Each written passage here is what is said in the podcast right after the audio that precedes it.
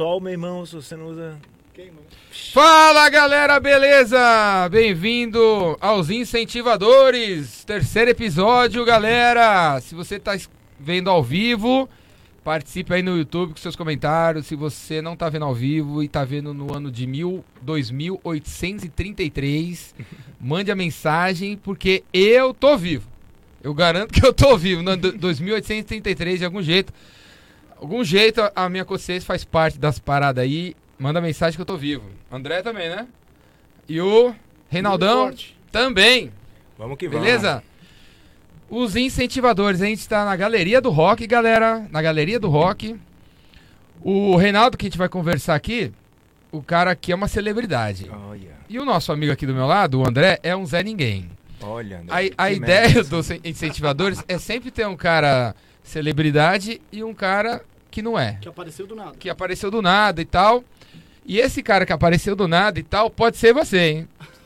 Fica ligado no meu Instagram que eu vou falar qual é o próximo dia das gravações. Vem aqui na Galeria do Rock que eu te escolho, pego você aqui e você senta aqui e participa da mesa aqui conversando com o entrevistado. Beleza?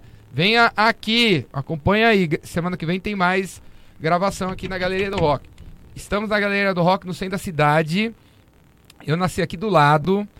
Eu venho aqui desde criança. Sou roqueiro. Adoro São Paulo. Sou paulistano. Adoro o centro da cidade. E, e o- os incentivadores acontecem aqui porque eu penso que a gente tem que tem que ajudar o centro da cidade, resgatar o centro da cidade, resgatar São Paulo. Eu sou daqui. Eu quero que São Paulo seja top, o centro da cidade seja top e tal.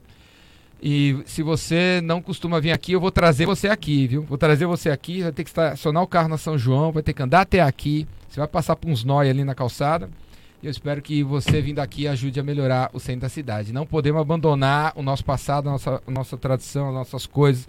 Sério, nessa vida a gente evolui, mas não pode deixar para trás o, o que foi, o que nos fez chegar até ali, né? Beleza? Então, temos aqui o Reinaldo Pamponê. Vai lá. Léo, temos, e temos aqui o Léo, que tá nos cortes, na mesa. Nosso produtor, diretor de arte. Fala aí, Léo, aparece aí.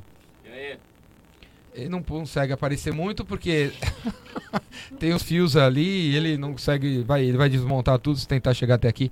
Mas temos aqui por trás das câmeras Leonardo Romano ajudando. E temos um patrocinador, viu, galera? Temos um patrocinador, primeiro patrocinador. Se você quiser patrocinar o- os, os incentivadores, manda uma mensagem pra mim aí. Nosso patrocinador é o a São Lucas Contabilidade, que é meu contador. O meu contador tá patrocinando patrocinando os incentivadores. São Lucas, Leandro Bueno, cara é top das galáxias, tem canal no YouTube. O cara é o cara. Se você tem um contador que você não vê ele há 10 anos, e montar no shopping você nem reconhece, porque o cara só manda DARF pra você. Fala com o Leandro, que o Leandro não é assim. O Leandro faz evento, o Leandro vai na tua casa, tem gente que visita você, tem gente que tá em cima de você, tem gente que olha os seus números pra te ajudar a pagar melhores impostos e crescer o teu negócio. São Lucas Contabilidade, vai pra cima se você tá procurando um contador top das galáxias. Fala, Reinaldo Pamponê. Reinaldo. Reinaldo, você olha pra ele ali, ó, se dá uns 20, 35 anos pra esse cara, mas 35 anos deve ser o tempo que eu conheço ele. e ele é, tá conservado aí, ele vai contar pra gente a, a receita da. Pra ele estar tão jovem, tão legal, tão, tão pra cima como ele tá, sempre está. Ele é baiano, conheci ele a- quando ele trabalhava na Microsoft. Quando ele trabalhava na Microsoft, ele tava. A gente era. Trabalhava na Brasoft, na Brasoftware. E ele era todo entusiasmado, chegava todo entusiasmado. Aí eu fui ver que ele era baiano, né? Baiano, todo entusiasmado, todo alto astral, todo pra cima. E aí a vida dele foi pra lá, foi pra cá, foi pra cá. E é isso que ele vai contar pra gente, né? Como que um cara que tá na Microsoft, numa empresa que todo mundo quer trabalhar, perto do Bill Gates, empresa top das galáxias, ganhando em dólar, tendo stock options da empresa, carro da empresa, celular da empresa, sei lá, namorada da empresa, tudo da empresa, resolve fazer outra coisa, né? Vamos ver o que, que ele vai falar pra gente aí. Bem-vindo aí, Pamponei. Ó, mas antes, tava esquecendo, ó. Quem vem aqui nos, nos incentivadores ganha a palheta do Jordão. Olha aqui, ó. Olha. Dá um zoom aí, Léo. Palheta do Jordão. que está aqui no microfone do Jordão, que nem o James quando, do Metallica, ele toca com as palhetas aqui, ó. Eu também, ó, dou, eu faço entrevista com as palhetas do Jordão. Então o Reinaldo vai ganhar vou, a palheta do eu Jordão. Vou usar essa palheta. E vai usar porque ele com toca. certeza. Reinaldo toca. E o André, nosso amigo desconhecido, que a gente vai conhecer também logo mais, também vai ganhar a palheta do Jordão. Olha aí. Se não ganhei, hein? E outra coisa, quem vem aqui no, no podcast vai ter que deixar o recado nessa mesa. Essa mesa é branca, porque a gente quer encher ela de recados. Já temos alguns recados aqui. Quando terminar, o Reinaldo Pamponê vai deixar a mensagem e o André também vai deixar a mensagem dele aí. Fala aí, Reinaldo Pamponê, beleza? Beleza, meu velho. Bem-vindo. Obrigado aí. Aos incentivadores. Adoro. Eu te chamei porque eu considero você um incentivador. É o que temos que ser, né? Inclusive de nós mesmos, né? Bom, coloca o microfone mais perto aí. Hein?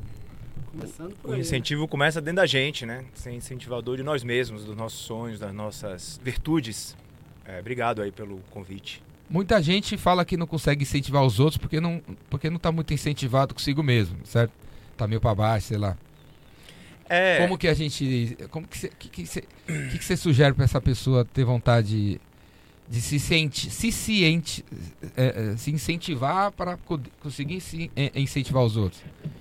eu acho é, um que eu posso compartilhar é como eu pratico isso, né? É, como você é pratica mais isso. É, Tá bom ali? Eu acho que tem um, exercício individual, né, que cada um tem que fazer todo dia, assim, pelo menos é o que eu recomendo e depois que eu comecei a fazer deu muito certo, assim, você meio fazer um, um, um ritual de agradecimento todo dia, né? Perceber, pô, eu tô vivo, tô bem, tô animado, meus filhos estão bem, essa e tudo que, que começa a partir de- do entendimento de, da, da- de você estar grato por tudo que você tem, fica tudo muito mais fácil a partir disso, né? Porque a gente está sempre sendo educado a, a achar que a gente não tem nada, né? É sempre é, e a gente está sempre sendo se apequenando nesse processo, né? Porque parece que o ter é uma externalidade, né? Só que, na verdade o ter tá internamente, fala, pô, tô bem, o que é que tá? É igual aquela coisa do, do baiano, os novos caetanos, né? Que o cara fala assim, ah, você encontra o cara na rua, não é legal, não é legal, Paulinho? Você encontra o cara na rua e pergunta, e aí, mestre, tá tudo bem? Aí o cara lhe responde, rapaz, tá, tá tudo bem. Aí ele falou, isso não é massa? Isso não é legal? Entendeu? A gente parece que tem que estar, assim, dando... é, Alguma coisa a mais. Pirueta. Você acorda de manhã, tem comida na mesa, tô comendo bem, tô organizado na minha casa, com minha mulher, meus filhos estudando. Aqueles perrengues que acontecem no dia a dia. E eu acho que a gente está grato, e e eu acho que no ponto de, de ser um incentivador, é, se você pode, você tem pessoas que estão no altos e baixos, tem problemas de depressão, tem um monte de coisa que está acontecendo, não está fácil, né? Tem pessoas que não têm as tecnologias, os mecanismos. Que eu acho é que o ponto importante é, é aprender a pedir ajuda, aprender a levantar a mão e pedir ajuda mesmo, bater, ó, Alberto, tem opção de você aqui, uma ajuda. Um, um desafio que nós temos também como ser humano é aprender a receber. Muitas vezes a gente não foi educado a receber, é sempre conquistar, né? Então quando vem uma coisa que você recebe assim do coração, a gente se acostumando é, no ato de aprender a receber, que parece simples, mas não é tão simples assim. Tá? Aprender a receber do coração e ser grato por isso. É, incentivar no sentido que você que uma vez falou, que eu me lembro, o mundo tem crítico demais, vamos começar a incentivar as pessoas, né? Seja um incentivador de pessoas. Porque o é mundo muito- já tem críticos demais. É, é muito fácil criticar, né? Porque nada acontece, tá certo? É, nada, na, na crítica nada acontece, é muito fácil, porque. E o maior problema que a gente está vivendo é justamente essa, essa, essa, essa, esse excesso de informação que gera uma desinformação. Todo mundo se sente no direito de criticar qualquer coisa. Mas eu acho que volta um pouco para sua fala, o que você estava falando, é... Ô mestre, já viu o caminho do cara? O cara trilhou o caminho dele? Olha o caminho, porque a verdade da vida de um ser humano está no caminho dele, na minha opinião. Tá, quer ver uma verdade? Olha o caminho. O cara teve percalço, bateu a cabeça ali, a hora tá chato, tava aquele cara mala. Olha o caminho. Olha o cara tá fazendo, como é que tá batendo o bumbo dele ali todo dia, como foi a trajetória do cara em 30, 40 anos. Tá certo? Qual é a consistência que tem no caminho desse indivíduo, o que é que, o que, é que preserva, o que foi construído. Então, eu acho que é, eu me dei conta na minha própria vida, no meu processo de aprendizado, que o, um exercício que eu faço de manhã que eu possa ser a minha melhor versão sempre. Falando assim, pô, me faça ser a minha melhor versão. E é o que eu faço, falo para meus filhos, que seja a sua melhor versão, seja aquilo que você pode, se esforce para você ser o melhor que você é, tá? É, então, e tem um, um ditado que corrobora com isso, trazendo aqui para uma fala aberta, Eu, eu vivi muito tempo na Nova Zelândia. O Maori tem, uma, tem um, um, uma, um, processo que é muito, muito bonito, assim, né? Que você vai chegar assim, o cara... Maori é o quê? É, o Maori é o povo, tradicio é o, o povo tradicional da Nova Zelândia. São os, o, o, os donos da terra, vamos dizer. Os primeiros que chegaram na terra, na Uhum. Aotearoa. Eles são Mao- os Maores, eles são é um povo polinésio que vem basicamente de uma que eles viviam no Havaí, e foram remando até Nova Zelândia, do Havaí até Nova Zelândia é, há muitos anos atrás. Longe pra caramba. É, remando. E Pô. conquistaram aquela terra. E eles têm um processo que é o seguinte, quando você entra numa, numa iwi, num, num, num espaço deles, em numa, numa- num diálogo, a pergunta geralmente é o seguinte, quem é você? Aí qual é a sua primeira, primeira reação? De você falar, ah, eu sou o Jordão. Não, Jordão é o seu nome. Tá? Quem é você? Não, eu sou um, cara que tem um fundador do Epicentro, não, é o que você faz. Quem é você? Entendeu? Então essa pergunta é uma pergunta existencial que a gente é, esquece, né? O primeiro, o primeiro ato chegou no jardim de infância, o professor perguntou: quem é você? Ah, meu nome é Jordão. Opa, que legal, nome bonito, rapaz. Começa a incentivar a partir daí para você ser quem você é. Entendeu? Eu acho que a grande, a possível grande transformação da nossa sociedade passa por esse espaço de incentivadores, tá? Porque é, é a única forma que você tem de jogar as pessoas para cima e tá muito puxado para todo mundo, entendeu? Sim. A gente chegou no momento que fala assim, pô, velho, não venha com. E o, o meu caminho, né, que você trilha, o caminho que você trilha, é, como diz alguns grandes mestres, chegam e falam o seguinte, pô, eu nunca julgo o cara porque você não sabe de onde ele partiu, velho. Tá certo? Você vê um cara aqui e fala assim, porra, o, o saldo da vida do cara é você ver de onde ele andou pra onde ele chegou, velho.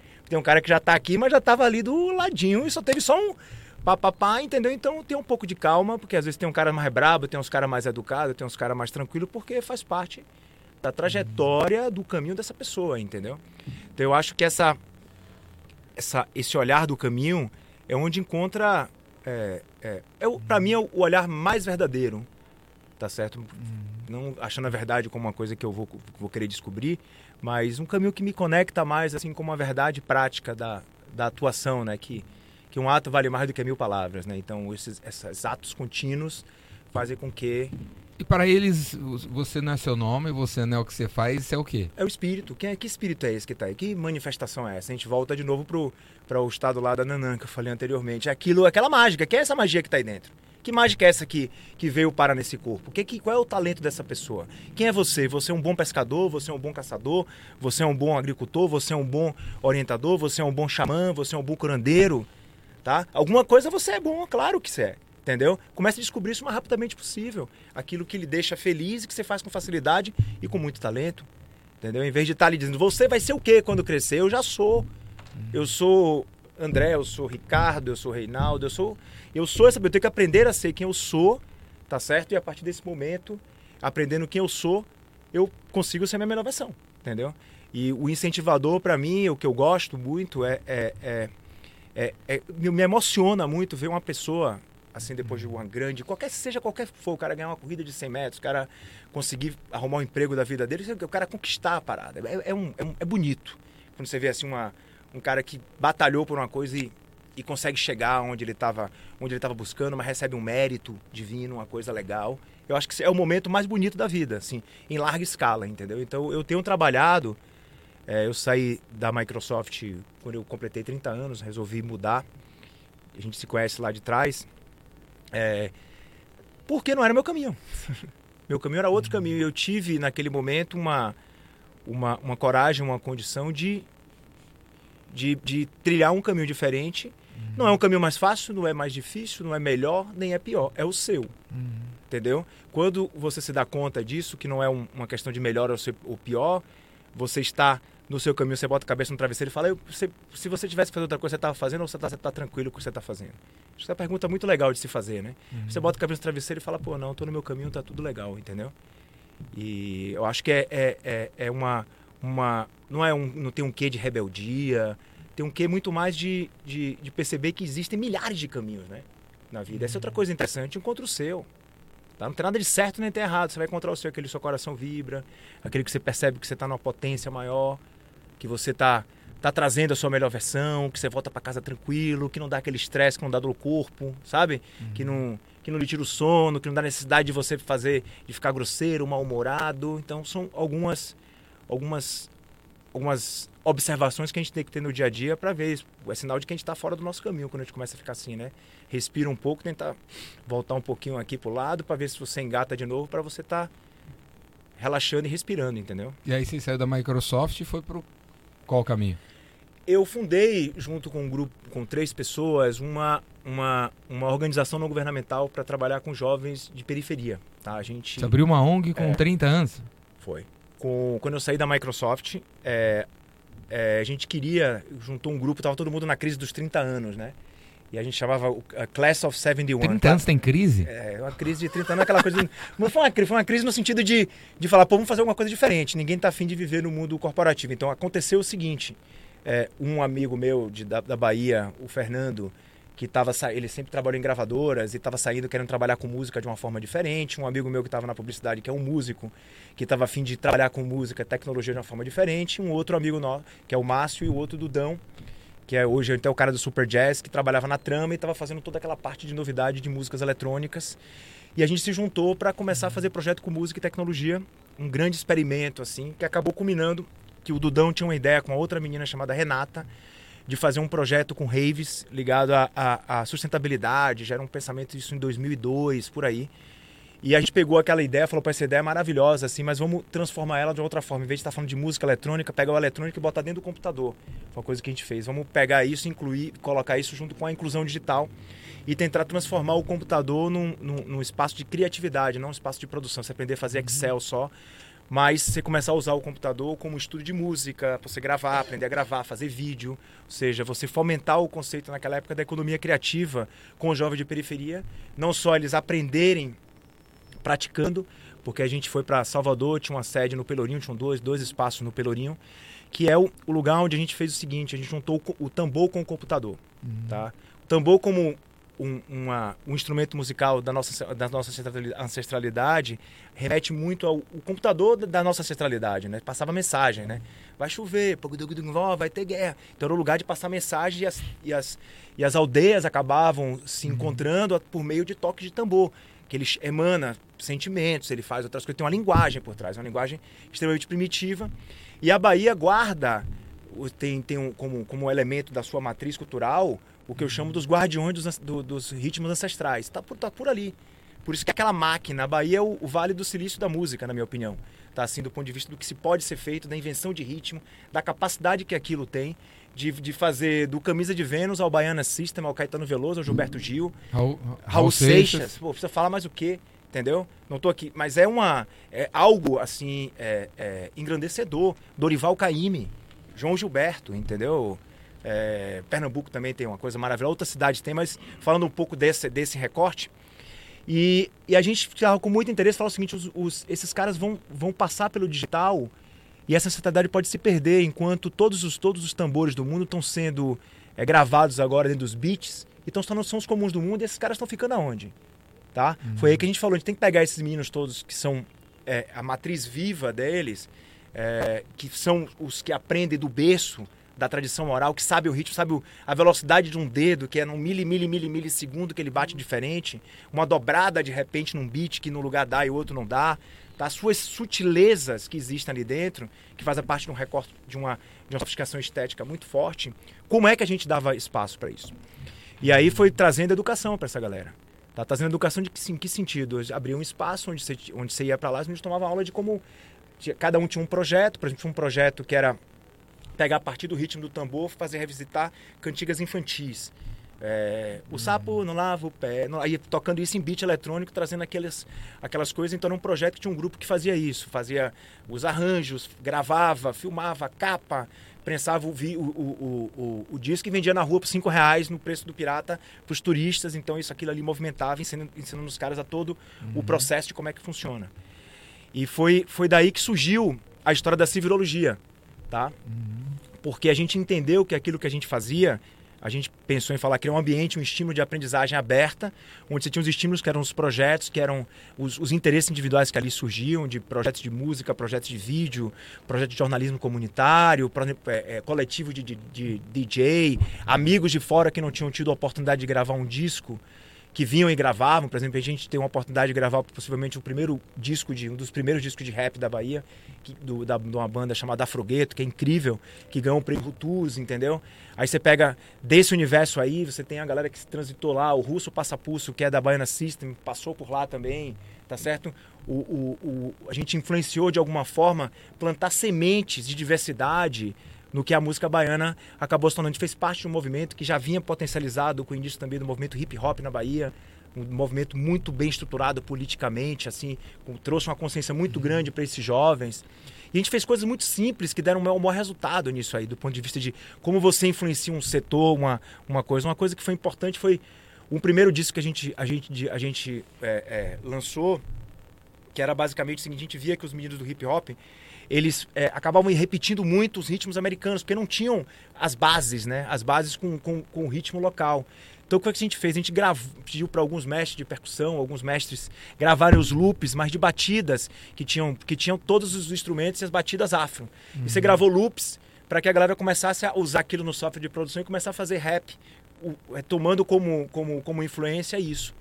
Tá? Então esse é o tipo de coisa que deu uma oxigenada e você via nas rinhas de MC, nas perguntas, nas coisas do MC lá, o que é que acontecia? Você começava a ver uma mudança rítmica, tá? E aí você dá uma, surge caras como, não sei se você conhece RDD, a turma da, da Amassa, o Rafa Dias, por exemplo, que é um cara que chegou, tá fazendo um bom movimento interessante de música de, de raiz, mudando, criando uma estética nova para o Quero Pagode, é uma coisa assim, shows de 100 mil pessoas, caras uhum. fazendo. Então a metodologia começa do dia eu soube também, coisa bonita, você vê que isso, isso acaba dando certo quando, quando você incentiva pessoas que têm muito talento. E quando você vai para esse lugar do campo da cultura, tá? A escola é a sabedoria, velho. Então é uma escola muito vasta. Véio. A escola da sabedoria é uma escola muito vasta. É muito mais vasta do que o, o livro individual que está preso na biblioteca. Uhum. Tá certo? A escola da sabedoria é a escola daquela prática com consciência de milênios que ali existe. E tem muita sabedoria nesse menino, porque esse menino precisava sobreviver. Como ele dizia, a escola esqueceu de mim, eu esqueci da escola e eu tenho que me virar na vida. E aí vem Aí vem a história da civilologia. Então você botava esses caras para conversarem sobre a escola da sabedoria. Da civilologia. Onde, fica onde?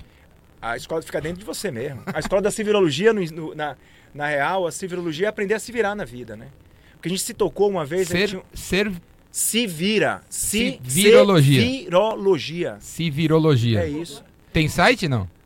Hein? Tem algum é um lugar? movimento, um já manifest... tem, tá na tem... rede aí, tem TED tudo sobre isso, é muito tem? tempo atrás. Você tem. iniciou esse movimento? É, é. Foi. É, existe um. Oh, é, era o nome da metodologia. Desconhecido, tem que pedir autorização para falar, desconhecido. Pedir pro Guardião do Fogo. Não, fala aí, fala aí. Fala mais no microfone, André. Não, é que eu queria entender.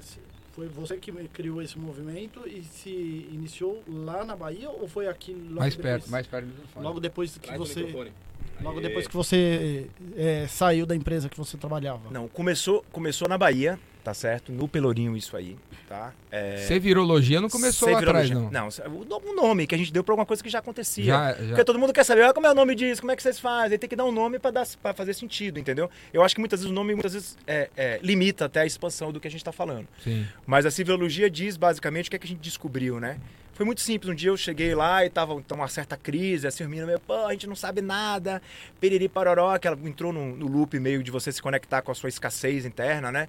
É, aquela coisa de falar, pô, não tenho nada, eu sou babapá, babapá, e tava um pouco daquele movimento, sentei com todo mundo na sala e falei, vem cá, velho, é o seguinte, eu pego minha, minha passagem avião, eu venho, deixo minha família, deixo minha, minha vida, que eu morava em São Paulo e ficava na ponte direto. Uhum. Adoro minha, minha terra, ou, adoro minha terra, gosto de vir para cá, é, mas, pô, eu vim pra cá para o pessoal ficar se lamentando, de vamos fechar a porta disso aqui.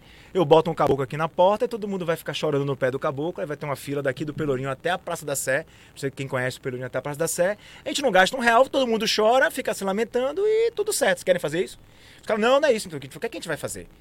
Aí os caras, ah, eu falei, por exemplo, você aí um puta percussionista. Eu, eu me acho percussionista, mas eu não toco do seu lado porque você me deixa. Arrebenta. Não, você me deixa até intimidado, porque a potência do que você faz é uma coisa muito grande que você aprendeu desde B, você que não está valorizando. Entendeu? Como é que a gente começa a partir da sua potência? Quer ser percussionista? Como é que a partir da sua percussão você vai criar um projeto, vai participar, vai aprender uma técnica como gravar o tambor, tá certo? De como pe pegar esse tambor e gravar, ajudar a gravar uma composição, pensar em criar um grupo musical, pensar em ser um professor de percussão, tá certo? Começar a entender que você é um guardião de um ritmo ancestral, isso lhe traz responsabilidade. E aí o cara, pô, eu nunca tinha pensado sobre isso. Eu falei, pois é, porque todo mundo só, só olha o que você não tem. E aqui é o lugar da gente potencializar o que você tem. Então a civilologia ela diz respeito primeiro a esse olhar. Você olha para o que você é bom, para o que você tem, tá? Você vai, o cara fala, é aquela história, o cara vai para fala francês, fala alemão, fala inglês, vai para difícil de trabalho, o cara, pô, você fala, inglês, você não fala em chinês, né? Pô, eu não falo chinês. Só que o cara tá perguntando só fala português, o outro cara fala, fala alemão, fala francês, fala espanhol. Pô, impressionante que você fala. Que demais, velho. Só que o cargo é para francês, eu fico até intimidado, você está tá extremamente capacitado. É uma forma, ah, você não fala, não fala chinês. Eu não falo chinês, não falo chinês porque eu nunca precisei, mas se, eu, eu que já aprendi cinco línguas, aprender uma, uma sexta vai ser rápido. Você fala as quantas mesmo? Ah, não, eu só falo uma. Então, toma um pouco de. Entendeu? Esse, e, e, isso é. Isso é, é, o inverso do incentivador. Você pode direcionar o cara está precisando de uma coisa que é um talento que o cara não tem. Mas eu, às vezes o cara tem muito mais coisa do que o, aquele simples talento precisa. Então, tomar cuidado que como você lida. Mas tá, tá ouvindo esse tipo de besteira o dia inteiro, é né? o dia inteiro. Pessoas vendo nossos, nossas falhas ou faltas do que as virtudes, né? E, e aí, você... como é que você lida com isso? É, como, é que eu... você, como é que você se blinda para não. Eu, tipo, eu, por exemplo, se eu diminuir. Tenho, eu tenho nesse mundo de startup, né? Tenho, qual é sua dor, sua dor, sua dor? Que porra de dor? Eu vou, eu vou projetar uma empresa em cima de uma dor, meu irmão. Só se você for maluco, eu vou projetar minha empresa em cima de uma dor. Tá certo? O, o caminho da, da doença vai ser o meu caminho de prosperidade em cima de uma dor ou em cima de uma virtude? Aí outro dia eu tava falando com uma, uma turma, falando sobre, sobre isso. Falei, pô, tá, começa errado daí. Pô, qual é a sua dor? Vem receber. Todo mundo é médico agora. Todo mundo quer, todo mundo é dor. Que Sim. dor, velho? Pô, velho. Aí você olha as empresas, a empresa só olha as dores. Tem empresa fazendo coisa incrível que ninguém sabe. Tá certo? Porque tem que falar da dor. Aí fica todo mundo falando da dor. Aí todo mundo agora tem problema de saúde mental, que é tomar, porque você começa a criar essa, essa dor coletiva, todo mundo adoece, velho. Porque é um campo limitador. Aí o cara vai, não, você tem que ir lá pra, pra empresa e mostrar a dor do cara, bater no martelo na dor do cara para vender pro cara. fala, não vou fazer isso. Me desculpa, eu não vou. Não quero. Não quero bater em cachorro morto, pegar a dor do cara. Eu quero falar assim, pô, velho, eu vi que você fez um negócio incrível. Hoje, por exemplo, eu tava com um cara, é importante falar, não é jabá. Mas eu tava, eu tinha um problema do, do, do a, bateria do carro caiu, liguei pra Porto Seguro, os caras estavam em minha casa em 15 segundos. Olha que porra de trabalho maravilhoso que esses caras fazem, velho. Uhum. Parece que ficou chato você elogiar a empresa que faz coisa legal. Eu tô elogiando a experiência que eu tô tendo com a empresa. Aí o cara falou, ai, velho, resolveu um negócio, você vai ter que ligar pra um cara pra bateria Moura. Aí você vai ligar pra esse telefone, a mulher vai vir, vai lhe ligar e o cara vai vir trocar sua bateria agora. Resultado desse perrengue todo, com esses dois caras, demorou uma hora e dez. Uhum. E assim, ó, o cara veio, o cara da Moura chegou depois, eu paguei com cartão, o cara dividiu em 10 vezes, resolveu meu problema. Eu falei, rapaz, que trabalho bem feito é esse desses caras? Uhum. Tá certo? Os caras talentosos, você vê o cara lá, eu falei, mestre, que bom que você é um mega mecânico, outro cara veio fazer um puta trabalho. O problema é que a gente no Brasil é, é, comete um grande erro. Aqui todo mundo tem que ser doutor, aqui tem que ser advogado, engenheiro. As famílias brasileiras ensinaram, e cadê as outras tantas profissões da labuta? Tá certo? Uhum. É, eu, eu acho que isso faz, faz sentido, porque a gente sempre pregou é, um, um, conceito de viver em comunidade. A comunidade é a diversidade em, em si, né? Tá? Teoricamente, onde, onde as diferenças se encontram.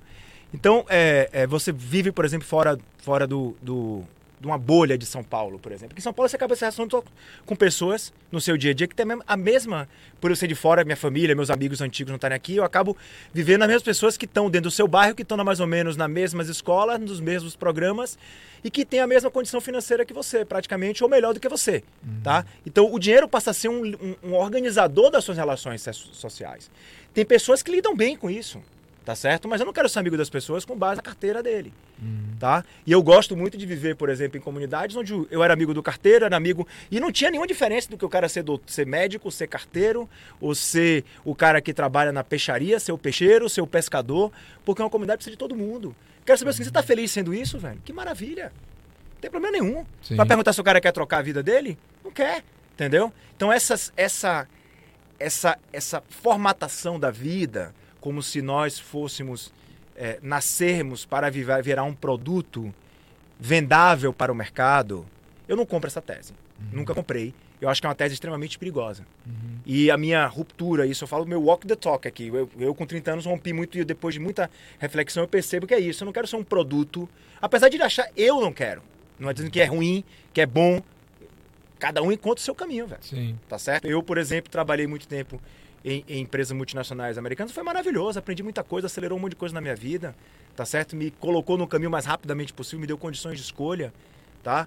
Me deu condições de encontrar pessoas, me deu condições de estar com você, que a gente está se retornando, retornando aqui depois de quanto tempo, tá certo? Assim de... Então isso tudo, isso tudo mostra é, é uma beleza de, de viver, entendeu? Acho que é mais ou menos por aí que a gente tem que... Não querendo ser o, o, o, o, o, o falso... É, é, é, a falsa felicidade aqui, mas como é que a gente vai vai viver dessa forma, entendeu? Vivendo quem somos, né? Uhum. Voltando para Maurício, quem é você? Acho que é uma pergunta que eu, eu, eu até hoje estou descobrindo quem eu sou também. É, é um trabalho falar para as pessoas assim, que parece que ah, esse cara foi para lá, achou que já sabe o que é, o cara é foda. Ninguém Eu não achei que eu sou ainda não, Uhum. tá certo? É um trabalho de uma vida toda. É, acho que minha busca até o último suspiro é saber quem eu sou, Uhum. entendeu? Então é, é para também tirar um pouco a pressão, porque hoje todo mundo tem que saber tudo, né? Você não, você não é você não- isso tudo é processo. Sim, é, né? E tá sendo cobrado por, tudo, por todos os cantos, né? Eu acabei não falando muito da civilologia, né? Não, então, fala aí. Então a civilologia é, é Não tem. Não um tem estado de espírito. é um acho. espírito na internet, não É, tem é a site, não tem Instagram. É uma consciência que você tem de dizer o seguinte: eu olho o que eu tenho e vou fazer o melhor que eu posso com o que eu tenho. Sim. Que são são- é, é- é a sua potência. Primeiro, primeiro pensar isso. O que, como, eu- como eu faço o melhor que eu posso com o que eu tenho? Primeira coisa, tá? E ela, a partir desse momento, quando você começa a pensar a partir de dentro, a partir de quem você é, tá? Você começa a vir a ser, né? Você vira a ser quem você é. E aí quando você tá virando... Vi, vi, Mas vira- todo, todo mundo de fora tá dizendo que o que você tem não é o suficiente, né? O que você é não é o suficiente, tem que continuar, sei lá, estudando, tem que virar doutor, tem que. Só quando você for gerente, só quando eu tiver não sei o que que eu vou- posso ajudar os outros. É, aí, aí eu acho que tem duas coisas. Tem um- uma, uma, É, um- uma, uma rede de apoio que você tem que encontrar, tá certo? E sair de espaço tóxico, velho. Sai fora de gente que só diz que o que você tem não é bom, então por que eu vou ficar nesse lugar que se eu, que eu não tenho o que trocar? Se o que eu tenho a oferecer nunca é suficiente, nunca é bom, sim. se reposicione na vida, não perca tempo. Tá? Não fique ali tentando convencer quem não quer ser convencido, não queira. E às vezes pro cara aquilo que você faz é uma grande bobagem. Aí você vai olhar pro cara que tá lá e você fala, pô, esse cara tem. Esse cara é tão pobre que só tem dinheiro. Entendeu? Ele não consegue conversar com ninguém direito, não, tem, não sabe falar sobre nada. Tá? Que não tem a cifrão no meio.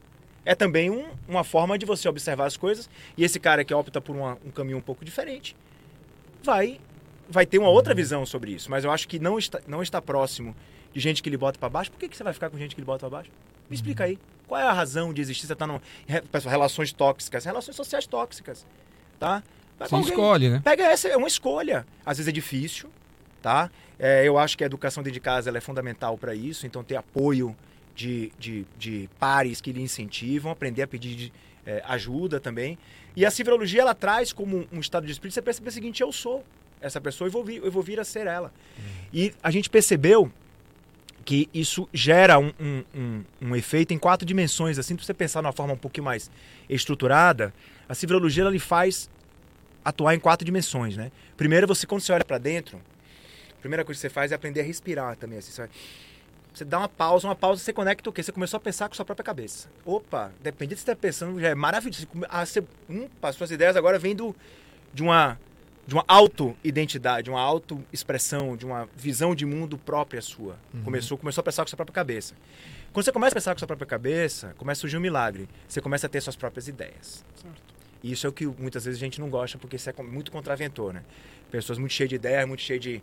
é, Então, aprender a, a desabrochar nesse De sentido. opiniões. Ter sua, sua própria cabeça, aprender a ter suas próprias ideias. E a partir do que você começa a ter suas próprias ideias, você começa a perceber que outras pessoas também estão fazendo outras coisas. Então você aprende o quê? A colaborar. A, a usar os recursos, inclusive pensando, a, aprendendo a alavancar recursos até não materiais. São as relações, as, as identidades. Ah, eu encontrei um cara, pô, você fazer, será que eu posso lhe ajudar? Pô, veja aí como é que eu faço, entendeu? Pedir ajuda, furar, ter iniciativa, buscar o que você acredita. E com isso você, você aprende uma outra, uma outra dinâmica que é se comunicar, né? Se comunicar, fazer, se comunicar com o mundo, interagir, ó, isso aqui é o que eu quero, é assim que eu vou. E a partir do momento que você comunica, a comunicação ela lhe traz o quê? Um estudo de feedback. Aí, pô, deu certo, não deu. Aí você, o que é que acontece? Aí você aprende a pensar com sua própria cabeça de novo. Aí, aí você vai treinando essas quatro dimensões, aprender a pensar com sua própria cabeça, ter suas próprias ideias, aprender a trabalhar com as pessoas em rede, aprender a, a, a dar e receber, que é a comunicação, né? Inclusive o dinheiro, para mim, entra nessa dinâmica da estrutura de feedback. o que eu, fez, o que eu fiz conseguiu resolver o meu problema, eu não conseguiu, eu tô precisando. Porque às vezes você tá num perrengue, precisa pagar o negócio do menino, tem a vida lhe chama para alguns desafios. E você tem que estar ligado nisso dentro do que você precisa fazer. Então se virar também nesse sentido. Tá? E no final, eu venho descobrindo e venho praticando isso e percebo que é uma ferramenta muito grande para a inovação. Porque a inovação só acontece na civilologia. Sim. Não tem, você não vai pensar, peraí, você observou, peraí, vamos. É eu pensei, não, por que, que não junta essas duas coisas? E ela é matriz da, da criatividade.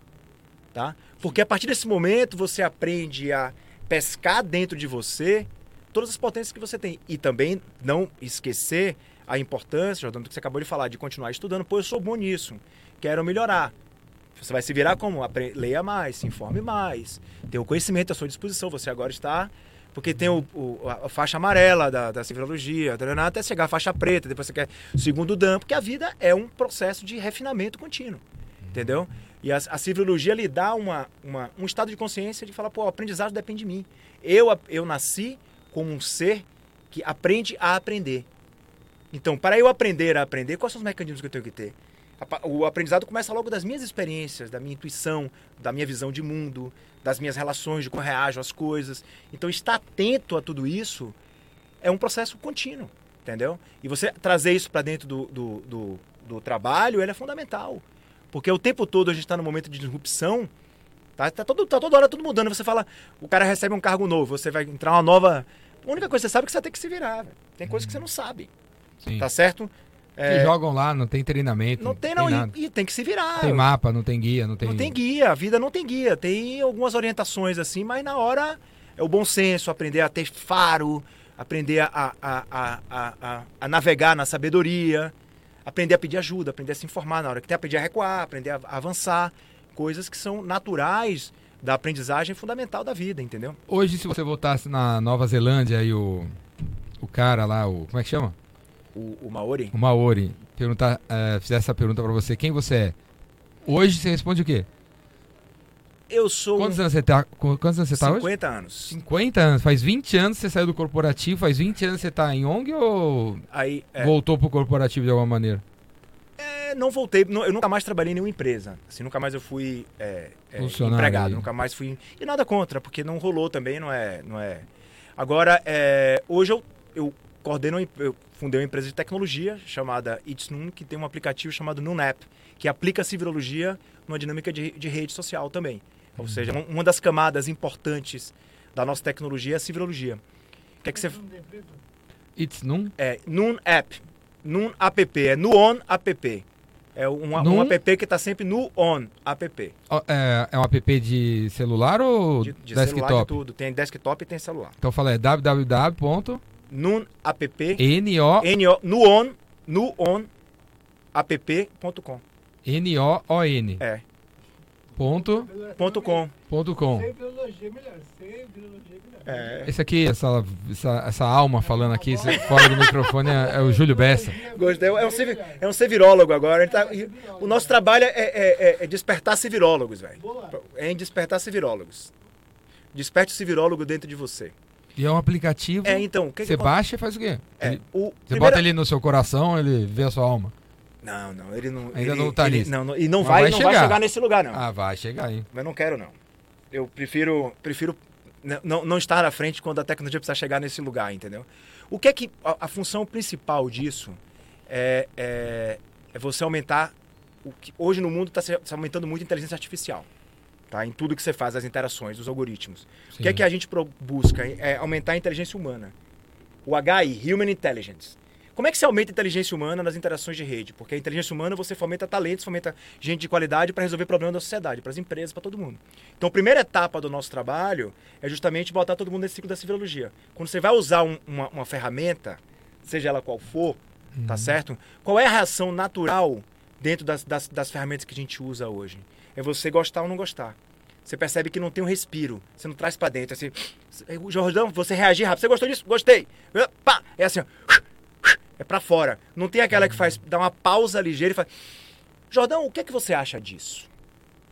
Essa essa é a diferença da nua. Você vai na. O que é que você acha disso? Estamos lhe convidando para isso. O que é que você acha? Aí você fala, pô. Aí, quando ele pergunta isso, muda completamente. Você botou para dentro. O que é que você fez quando você respirou? voltou a civilologia, ativou a sua a sua, a sua cabeça própria, pô, o que é que, ele, o que, é que eu acho? Ah, eu acho, ah, pô, também posso achar. E tem outras pessoas achando a mesma coisa. Então todo mundo criando aqui dentro, então todo mundo nos comunicando. Uhum. Então, primeiro, primeira, primeira, primeiro lance do nosso aplicativo é, é, é, é fomentar inteligência humana, com base nisso, num processo de aprendizagem ativa. Então, a gente tem uma coisa chamada Collabs, que você sendo empresa, qualquer pessoa quer resolver um problema, você bota ali, aí você bota uma quantidade de moedas, essas moedas são distribuídas para as pessoas através de um algoritmo com base nas respostas que elas são dadas.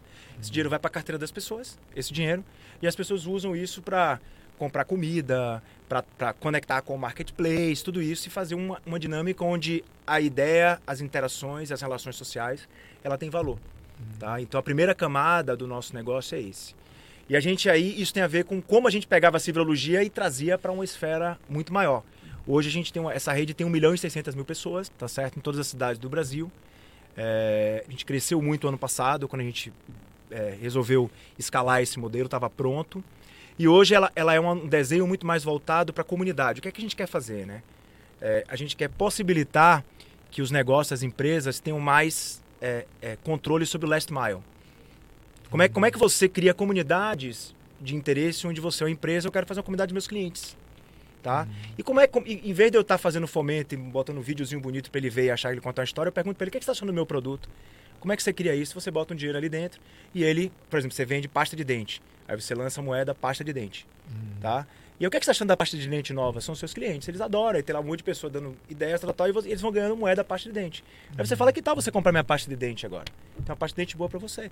Uhum. Entendeu? O que é que a gente está fazendo? Qual é a nossa, a nossa, a nossa missão como, como, como organização? Primeiro é, se, é aumentar a inteligência humana, porque a partir da inteligência humana a gente quer aumentar o poder aquisitivo das pessoas para que elas tenham mais dignidade. Uhum. Tá? Basicamente, eles ter acesso a, a, a produtos, a serviços de uma forma mais efetiva e que o dinheiro das empresas de marketing seja alocado de uma forma onde você gere mais um lead qualificado e uma venda efetiva. Então, o que, é que a gente está fazendo? A gente está criando comunidades de empresas, onde as empresas lançam os seus tokens, as suas moedas, e essas moedas são convertidas em venda direta dentro do seu site. Você faz uma ligação junto com o seu marketplace, ali você tem uma camada onde você cria a sua camada de cliente, em vez de você. E aí você vai crescendo essa camada, pouco você tem uma comunidade, alguns milhões de pessoas ali li, li, li, trabalhando, está conectado com o seu negócio e você trabalha a relação com aqueles clientes ali. Onde você as pessoas ganham, nessas comunidades, a pessoa ganha as moedas por causa de uma boa ação que ela fez ou ela tem que comprar com reais? Não, ela é, pode duas coisas. Você é um fomentador, eu quero comprar e quero fomentar alguma coisa. Você quer comprar, vamos dizer, inteligência. Vamos dizer assim. Então você, você emite moeda, você paga e emite a moeda. Toda moeda tem valor de um real. Então você pode botar a moeda epicentro, tem o mesmo valor de um real. A gente tem uma moeda oficial chamada girassol. Aí tem uma moeda uma, da Veda City, que é uma moeda casa, que fomenta o quê? É, é, é, entendimento das pessoas a respeito de reformas. É, tem uma, uma, uma, uma, uma empresa que está fazendo com a gente uma de, de caminhoneiro. Tá certo que está pegando uma comunidade de 20 mil caminhoneiros, está criando moeda para caminhoneiro, para que ele fomente os caminhoneiros e facilite a vida, dê mais poder aquisitivo para os caminhoneiros, dê dignidade para eles enquanto eles estão. Ou seja, em vez de você estar tá contando historinha bonita para fazer uma imagem do caminhoneiro, você bota dinheiro diretamente do caminhoneiro que é o seu cliente. Então você cria o quê? Você faz a otimização da sua verba injetando dinheiro diretamente no seu canal de vendas para gerar relação de venda, porque a sua relação como empresa é vender produto para as pessoas, uhum. produtos e serviços. Como é que você gera acesso para elas? Gerando um, um, um, mecanismo que isso acontece. Então as moedas servem muito para isso, para você encontrar as pessoas que querem comprar, querem vender, para você melhorar o poder aquisitivo e não desperdiçar esse dinheiro, gerar esse dinheiro para compra efetiva, que é o, é o metaverso que me interessa, uhum. sabe? É o metaverso que vem da, vende das pessoas e é aquele que não compra a, a, cenourinha virtual do Farmville, mas compra a cenoura mesmo para o cara comer e, e, alimentar a família, entendeu? E para uhum. trazer, conectar esse mundo digital esse através do metaverso individual, que é o, é, é, o que você descobre dentro de você, né? A partir do momento que você começa a aprender a, a navegar dentro de você e conectar isso com um mecanismo econômico para as pessoas poderem sobreviver. Porque uhum. ninguém vive só de ideias. Tem que ter uma ideia para para viabilizar coisas, entendeu? Então, pequenos negócios montam promoções, que são montam um conceito chamado promo, que eles capturam essas, essas, esses leads, que a gente costuma dizer, eu boto o cliente no ponto de venda dele já com moeda no bolso para comprar. Porque lá o que é que acontece? Você pensa, esse cara tem uma moeda pasta de dente, ele quer comprar pasta de dente. Não é aquele caso, aquele cara é um potencial porque eu vi ele interagindo com o cara, aquelas as dinâmicas meio de predição de comportamento futuro. Mas aí você consegue mapear o cara efetivamente, pegar esse cara. E isso tudo dentro de uma tecnologia extremamente interessante E o aplicativo é para empresas criarem suas comunidades. Empresas, pessoas, pessoa física entrar. pessoas físicas também, pessoas físicas criam suas eu comunidades de amigos, lá, eu- Mas eu famílias. consigo entrar em outras comunidades? Eu Consegue. consigo ver todas que existem? Depende se tem comunidades abertas tem comunidades é, fechadas, tá? Uhum. As comunidades fechadas você não vai conseguir ver, mas as comunidades abertas, todo de seu interesse, você pode pesquisar. Eu quero comunidades com tema amor. Aí vão aparecer algumas recomendações para você, tá? Uhum. E, e a- a- a- o grande desenho disso daí é fazer com que as comunidades se fortaleçam como ecossistemas econômicos também, econômicos de capital social, porque a partir do momento que você começa a conversar com as pessoas nesse diálogo, um diálogo recíproco, onde não tá, lá não tem, lá não é permitido discussão política nem religiosa, tá? Porque já tem demais nas outras redes. Você quer discutir, vai para as outras redes, vai discutir em outros lugares. Aqui não é rede social para ficar gerando polêmica. Aqui a gente quer buscar acordo, é um lugar de trabalho, de, de, de incentivadores. Aqui a gente não permite o cara chegar, pô, velho, que ideia de merda, não tem. O hater lá não é um cara bem- bem-vindo, porque ninguém é dono da verdade, tá todo mundo aprendendo junto, tá certo ali. Se o cara fala uma bobagem, deixa o cara falar bobagem. Passou, o feed mesmo cuida dessa bobagem, tá? Não vamos ficar pontuando. Lá a gente não permite, lá, da- do ponto de vista de dinâmica de interação, não tem compartilhamento, que é o que gera muito problema, né? A partir do terceiro nível de compartilhamento. Então você não vai, você não veio aqui para compartilhar coisas, você veio para apoiar alguém, para comprar alguma coisa ou para vender a sua ideia ou para expor o que você está fazendo. É um lugar para ativar a sua civilologia. Não precisa ser o julgador da opinião alheia aqui dentro, não é por aí. É desenvolvimento pessoal e desfazer negócios e fazer coisa interessante. Então, você pode ser uma MEI. Tem muitas MEIs que montam. Para uma MEI é maravilhoso, por quê? Porque ele tem uma forma muito mais barata de chegar no seu cliente. E eu sempre falo. é, é, eu já trabalhei em vendas muito tempo, a gente se conheceu nisso aí lá atrás. Na... Então, o que é, que é mais importante para uma empresa? Ter cliente, ter venda, velho. O pessoal fala, ah, investidor antes de qualquer coisa é ter cliente, ter venda, velho. Sim. É a coisa mais importante. Se você tem cliente, tem venda, você não precisa de investidor. Você- O seu cliente é o, o seu incentivador. Eu sou Agora- um investidor. É. O cliente é um investidor. É o maior investidor que tem, porque ele é um investidor que confia no que você está fazendo. Tá? E a gente costuma dizer que quer transformar o usuário em freguês. O bom é o freguês. É aquele que compra sempre. Sempre. Tá certo? Que aí o seu lifetime value do, do, seu, do seu business plan aumenta pra caramba quando você começa a ter freguês. Tá? Como é que você tem freguês? Como é que você organiza rede de clientes com, as, com, com os microempreendedores para que eles possam pescar diariamente? Eu sou eu vendo brigadeiro.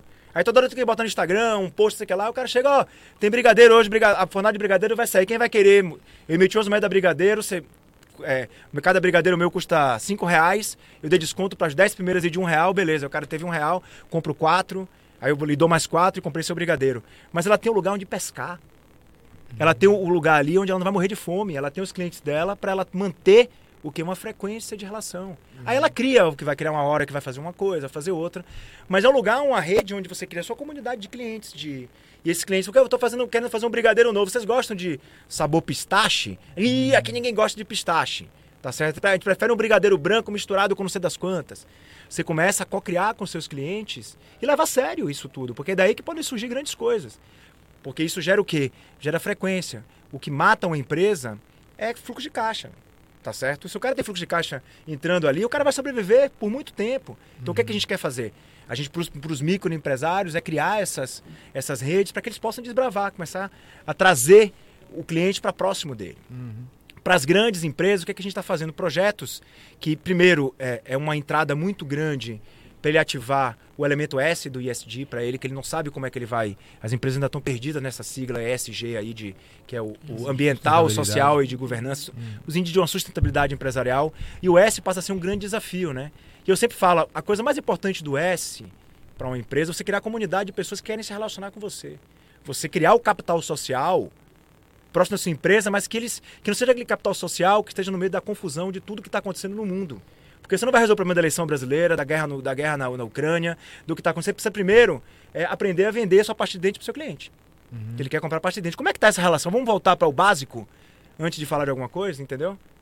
É, e isso que é o que é- o mundo está discutindo. Eu, eu vendo cenoura. Como é que eu vendo cenoura?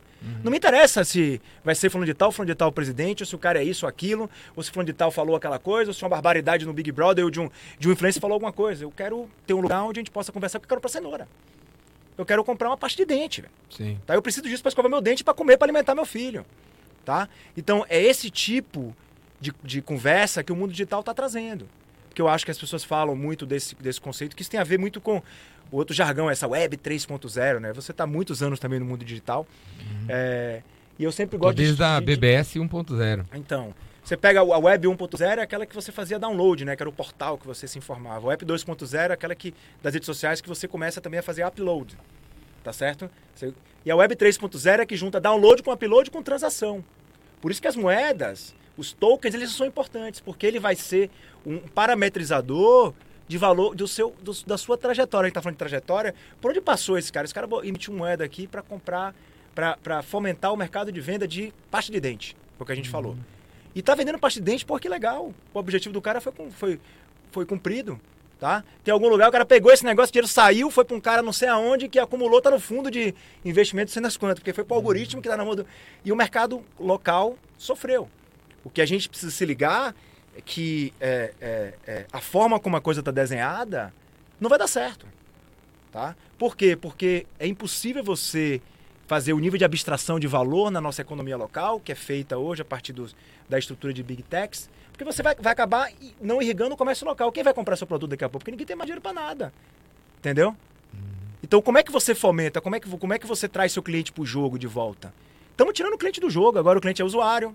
Aí daqui a pouco o cliente. Daqui a pouco o cara não, o cliente é um número que está aí que Sim. Tá certo? Então eu acho que essa, essa a grande novidade, que não é novidade nenhuma, é voltar a ter relação direta com seus clientes, voltar a ser dono do seu last mile.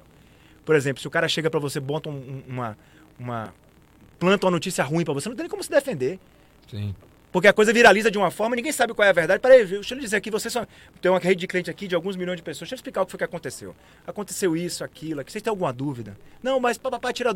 Vocês podem, por favor, me ajudar a, a contar a verdade para as pessoas? Tá certo? Você tem que ter seus aliados, você tem que ter as pessoas que estão com você. Sair dessa confusão, porque na confusão ninguém cria nada, Ricardo. Sim. Tá certo? É isso, é essa, essa, é isso que a gente está querendo, querendo fazer, é, é organizar comunidades de troca de valor, sejam empresariais, sejam é, de, de grandes empresas, de médias empresas, de pequenas empresas. E, e se chama It's On. É, é, Nuon, Nun, Por que não? é o sol do meio-dia, onde ninguém faz sombra para ninguém. É? Essa é a viagem. Show, show de bola. É, o nome da, da, da empresa original era uma empresa de software que chamava It's Noon, que dizia respeito a esse sol do meio-dia. Então essa foi a inspiração efetiva e, e por ser uma, uma, uma, uma, um- uma terminologia em inglês, a gente brinca muito com o Nuon, né? Que as pessoas entendem, está no on. É voltar você no on, no sol do meio-dia, sol do meio-dia, calor total, Ninguém faz sombra ou você se movimenta ou você vai torrar, entendeu? Então tem que estar no on. Hum. Essa que é a viagem que a gente... E, mas responde a pergunta. Se Nova Zelândia, O que eu seria? Eu 50 sou um pai, de idade. sou Quem, um quem- pai... quem você é? Eu sou um pai, um cara extremamente angustiado, ao mesmo tempo é, extremamente idealista e pessimista, navegando nas minhas, é, nas minhas polaridades, tentando encontrar o equilíbrio e querendo dormir cada dia mais tranquilo, entendeu? Ficando velho, aprendendo a, a- a- a- que a idade traz muita coisa boa, tá certo? Depois que você faz 50 anos, você tem que entender, você tem 50 anos. Primeira coisa importante é você saber, não, eu tenho, não, eu tenho 50, mas tenho um corpinho. Você tem 50 anos, velho. Sacou? Você já rodou 50 anos. A partir de agora você tem 50 anos, tá ligado? Então não tem conversa, você tem que assumir. E a partir disso você tem que estar se redefinindo. Eu, eu me colocaria assim, eu gosto muito de ser um, um- um- a palavra de ser um eterno aprendiz, tá? E eu acreditei, uma amiga minha falou uma coisa maravilhosa quando eu fiz 50 anos. Ela falou, Reinaldo, você. É é uma brincadeira que eu acho que foi legal, assim, para que você chegue, você chegar. é, ela falou, a gente. Você sempre foi um grande buscador, né?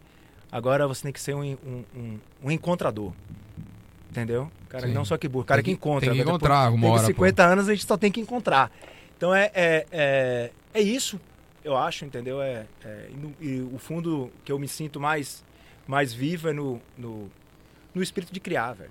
De estar sempre, sempre é, é, se virando, questionando, falando, mas por que, que isso é assim? Sim, mas não era assim, mas por que que pode ser diferente? Por que, que não melhora? Por que, que não. O porquê, o porquê das coisas, eu sou muito curioso, eu gosto. Eu quero. e, é, quem eu sou, eu quero manter essa, essa essência, né? Acho que é Chama mais viva. por a chama, né? Coração Cuidar, chama. chama. Ô André, fala aí, André. Ah, O André é o- o desconhecido. É, o Reinaldo, é, você falou bastante sobre a questão do, do empreendedorismo aí, inovação, né? A questão do conceito do trabalho em rede, ISG. Mas é, um dos pontos que você comentou é a questão do trabalho da dor das pessoas, né? Mas quando você vai vender um produto, é, esse conceito da dor e a necessidade estão ali um do lado do outro, né? Então, quando você vai vender algo sem saber qual é a necessidade do cliente, você não consegue vender aquilo, né? Tá o nosso especialista em vendas aqui que diz, você tem que saber o que o cara quer para você vender certo. E, e você entender a dor, entender a necessidade é, tem tudo a ver com isso. Claro. Como, como que você. É, talvez a dor seja, seja uma necessidade muito radicalizada. Sim. É uma necessidade que teve uma carência muito grande. Aí ela via dor. Tá? Então, é, eu acho que é uma. uma eu vejo muito dessa forma, é um lado meio sombrio da necessidade. Tem um certo, um certo masoquismo, eu acho, quando fala assim, dor. Vou apertar a sua dor. Vou apertar o que você não gosta. Tá certo? não eu é vou. Apertar. Não, eu vou. É entender. Não, eu sei, mas a abordagem, qual é a sua dor? Pô, eu vi ali que tem uma oportunidade, tem uma... E eu, eu acho que essas terminologias, elas, elas operam em padrões vibracionais que a gente se acostuma a, a, a, a tirar a graça das coisas, é, né? A, eu e o Jordão já conversamos bastante sobre isso. Tem algumas nomenclaturas que viraram modinha, é, né? rapaz. Uma mindset, a inovação, o, o várias palavrinhas que viraram chave para tornar uma conversa bonita, mas né, no dia a dia é, isso muda, né? Então é, eu acho que tem muita, tem muita linguagem de, de, de, de banco de investimento que entrou na, entrou na, na lógica, né? É, do, tem uma outra, uma, uma, uma, uma, uma, linguagem até muito fálica que eles falam, que eu não preciso falar, que começa com P. Tá? Isso aqui deu uma pá, todo mundo fala isso aí é isso, é aquilo. Tudo virou meio movimentação, entendeu? Importante isso aqui é o quê? É um dinheiro que vai pra cá, vai pra lá, faz sentido. E por trás daquilo tem gente, tem sentimento, tem empreendedor que botou o dele na reta, que tem que trazer dinheiro para dentro de casa para alimentar filho. Porque essa, essa idealização de empreendedorismo no Brasil, assim, gente tá, tá, empreendedorismo, pá, growth. Não, empreendedorismo, velho, é o cara trabalhar, tá certo, fazer aquilo que ele acredita, trazer dinheiro para dentro de casa, sustentar o que ele tem que sustentar, cumprir as obrigações dele. Esse é o empreendedorismo clássico é esse, Sim. tá certo? Sim. É, então a gente idealizar essas coisas, começam a ter essas, essas, essas, essas palavras que eu acho. Necessidade, claro, você só vem de cima da necessidade. Mas eu acho que eu definiria a dor como uma, uma, uma certa necessidade que foi há muito tempo não, não olhada, entendeu? Aí vira uma dor, é aquela dorzinha que você começa a sentir e fala, pô, minha coluna deu uma. Pô, beleza, você tem uma dor crônica, você não cuidou enquanto estava, entendeu? Então eu acho que, é, é, é, inclusive, para os próprios compradores dentro da empresa, eles não, não, não esperarem ter uma dor tão grande para alguém me dizer que ele está com dor, né? Para ele poder tomar a decisão antes e falar, como é que eu saio antes de chegar numa dor desse tamanho, entendeu? E aí vem o cara, você tá com dor, pá, que maravilha, o cara tá cuidando da minha dor. Parece uma, uma coisa meio, eu acho que... É, as palavras têm poder, né? É, tem poder, e a gente começa é, o que eu estou indo para o hospital agora, ou a empresa é um hospital, que eu vou curar da dor das pessoas lá dentro, da empresa. Você começa a ter um lugar, aí é a saúde mental, você começa a ver arquétipos, coisas que começam a, a, serem faladas, isso vai criando uma linguagem arquétipa que você vai começando a ver a coisa de uma forma um pouco sombria, né? Um, opa, empresa é um lugar, ninguém quer voltar para trabalhar porque é o lugar da dor, é o lugar da saúde mental. Fala, porra, tá certo? Como é que a gente reinventa isso aí? Essas palavras têm força. E a gente está repetindo, repetindo, repetindo, repetindo, repetindo. Entendeu? O que me incomoda é porque eu costumo falar justamente, justamente isso. Eu acho que é, é, a gente não pode perder nunca nas nossas relações o poder da poesia, da beleza. Tá? Porque o que não tem beleza, beleza no sentido de expressão de verdade, foi o que a gente estava falando aqui antes. O Iron Maiden tem uma beleza naquilo, tem uma verdade, uma trajetória naquilo. Por sinal, eu não sou um cara que gosta de mas eu respeito e já ouvi e falo, uau, tem muita consistência o trabalho feito pelos caras, entendeu? Você olha e fala, pô, você percebe quando você ouve uma coisa daquela, fala, peraí, aí tem. Você pode não gostar, mas que tem verdade nesse negócio aí tem. Uhum. Então, tá faltando esse capricho. Parece que tudo é transacional, tudo é descartável. E a alma tá sofrendo. Porque você não é descartável. Aí voltamos pro Maori. Quem é você? Eu não sou um cara descartável, eu não quero ser um chiclete, o cara joga para fora, pouco bota pra cá. Aí eu, eu não sei mais quem eu sou, eu tô com saúde, minha saúde mental tá abalada, tô cheio de dor, a empresa que eu trabalho só fala de dor, só fala de saúde mental. Opa! Entendeu? O que é isso? E a gente vai vender em cima disso, tá? É, eu, eu, eu, gosto muito de, de falar quando eu vou no. Onde é que está a sua potência, velho? Como é que a gente potencializa também o que você tem de bom? Suas relações, o seu produto. Porque se uma empresa, por exemplo, se uma empresa desse tamanho, que fatura bilhões, alguma coisa certa você está fazendo, velho. O que está tentando fazer esse bilhão aí, ou alguma coisa está fazendo, não é sua dor, é sua uhum. virtude. Vamos também olhar essa virtude e ver como é que a gente potencializa ela para brilhar mais aqui esse ambiente, porque, porra, quer chegar aqui, o cara vai eu tô com sua dor, vou vender sua dor Pô, não, o que você tá fazendo? Não, velho, tô tratando minha. O que, é que você vai fazer na sua empresa? Vou tratar minha dor. Entendeu? É, vira e mexe, alguém chega, chega para mim e fala assim: ah, eu vim aqui aprender a ser líder. Mas, mas por que você não é? Não. Mas como assim? Você tem uma empresa há 12 anos, 400 funcionários, você não é líder? é que eu li um livro aí que tem que fazer sete coisas, um líder, né? E eu não faço as sete coisas, então eu não sou líder. Como que você é líder, cara? Tem 400 funcionários há 22 anos, você é líder, cara. Pergunta se o cara que escreveu o livro tem 400 pessoas. Não tem, tá o cara que escreveu não tem 400 funcionários há 22 anos. O cara não tem, mas ficou, teorizou lá, não sei o quê. Essa é, é um pouco, é um pouco sobre isso, né? Tomar cuidado com as, com as palavras, a gente sai repetindo, entendeu? Por isso que eu dizendo, você aprender a pensar. Porque hoje tudo fica memificado, né? A gente percebe, hoje a gente tá falando de uma linguagem de máquina sem perceber. A gente tá repetindo coisa. Blá, blá, blá, daqui a pouco a coisa vira uma verdade. Que é difícil de você, de você tirar. O que eu acho, eu passei um tempo fora do Brasil, voltei em 2019, final de. Você percebe um país muito diferente, um país que deixou uma escuridão entrar. Assim, não é só política, é em todos os lugares, desnecessário. A gente é um país alegre, velho. É um país da celebração. É um país que, que sabe fazer as coisas. Tá certo? Você vê, eu, eu uso como exemplo. Eu gosto sempre que a gente tem que olhar as coisas que estão. Pega a turma do surf. Eu, sou, eu gosto muito do surf. Tá? E, porra, o que é que esse crime Ontem tivemos outro campeão mundial, velho. Sim. Pô, Hexa, né?